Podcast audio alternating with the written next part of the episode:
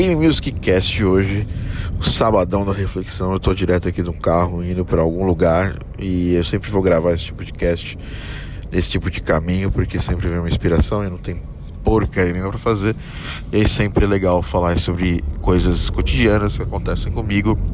E o que eu vou falar hoje basicamente é a questão da consistência e fidelização de clientes que a gente sempre pensa, né? Bom, uh, hoje muita gente reclama para mim e fala: pô, cara, não tenho cliente, pô, tá muito difícil de conseguir é, para fazer trilha e ninguém valoriza o trabalho de quem faz áudio e tudo mais. E essa semana eu comecei a desempenhar um papel numa empresa nova que eu ainda não posso entrar muito em detalhe. E esse papel, ele basicamente eu vou ser um, meio que um sócio dessa empresa. Então, basicamente eu precisava é, já mostrar, já chegar mostrando para a pessoa que estava comigo, né, para a pessoa que é a maior acionista dessa empresa, que eu ia fazer uma bela diferença estando lá, porque ele já trabalhava com alguém de áudio, inclusive alguém que é meu aluno, que veio via indicação, né, para ser mais exato, veio através de um concurso, né, e basicamente eu queria estar envolvido nessa empresa de outro jeito e, e como meu aluno estava fazendo um trabalho fantástico, continuar trabalhando com ele também. Mas tinha alguns gaps e eram gaps de gestão. As pessoas pensam que áudio é no jogo, que o papel da pessoa de áudio no jogo é só fazer música, só fazer efeitos sonoros e só implementar. A gente acaba virando um gestor de áudio do projeto, né? E muitas vezes essa questão de gerir áudio, gerir é, áudio de um projeto, a gente deixa meio relegado. Bom, em linhas gerais, eu vou resumir o que aconteceu nesse trabalho. Eu passei o briefing para o meu aluno, é, validei bastante coisa do que ele estava fazendo, tanto de música quanto de efeitos sonoros. Foi um projeto de tiro curto.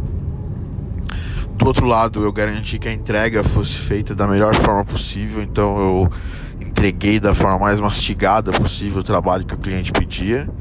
Eu validei esse trabalho, né? Foi um trabalho que a gente jogou, viu como é que estavam implementados os áudios e como eles não estavam usando o Midor. Eu fiz ali um documento explicando como que teria que funcionar. Esse documento foi um vídeo, porque foi a forma mais simples que eu achei e mais rápida de fazer uma devolutiva desse trabalho.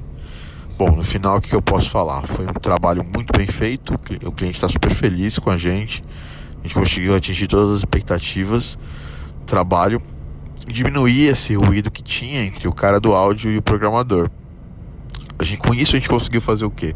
A gente conseguiu criar uma cultura nessa empresa. Agora essa empresa tem uma cultura, tem um processo de áudio.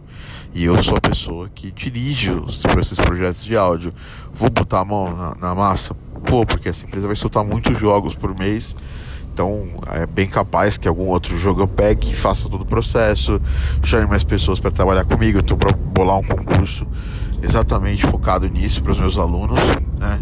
Para que eles trabalhem, para pegar uma pessoa para trabalhar comigo. Ano passado a gente pegou o Christian e o Christian esse ano desempenhou um papel fundamental no projeto Gravity Heroes com a gente, fazendo os efeitos sonoros com muita qualidade e com pontualidade e tudo mais, todos os adjetivos bons eu posso citar o Christian Cook fez nesse projeto. E eu não me arrependi de ter escolhido ele ano passado nesse concurso. Bom, finalizando, eu acho que é isso. É, tentar sempre abrir para comunicação. Porque do mesmo jeito que eu, é, o, cliente falou assim para mim, cara, é, esse tipo de comunicação é uma coisa que eu sentia muita falta, não estava tendo nos outros projetos. E no seu, eu tive isso de uma forma muito clara, concisa, não invasiva e você nos educou a fazer o certo da próxima vez.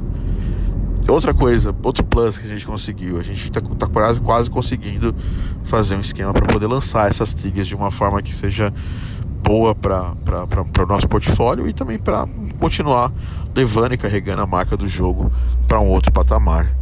Então, com isso, a gente chega num ponto é, interessante, num ponto especial de ter uma boa bom fechamento de um projeto inteiro, criando um modo para quando essa empresa tiver soltando ali seus 12 jogos por mês, a gente já tenha uma, uma linha de, de, de, de trabalho para todos esses jogos. Isso vai de encontro a uma outra pessoa. Eu vi uma pessoa reclamando, falando: não, mas o mercado tudo é uma panela. No mercado, os, os melhores clientes só ficam para quem faz panela e tudo mais. Bom, o que eu posso falar é que se você trabalhar muito foda, trabalhar muito duro, vai ser impossível te ignorar o seu trabalho.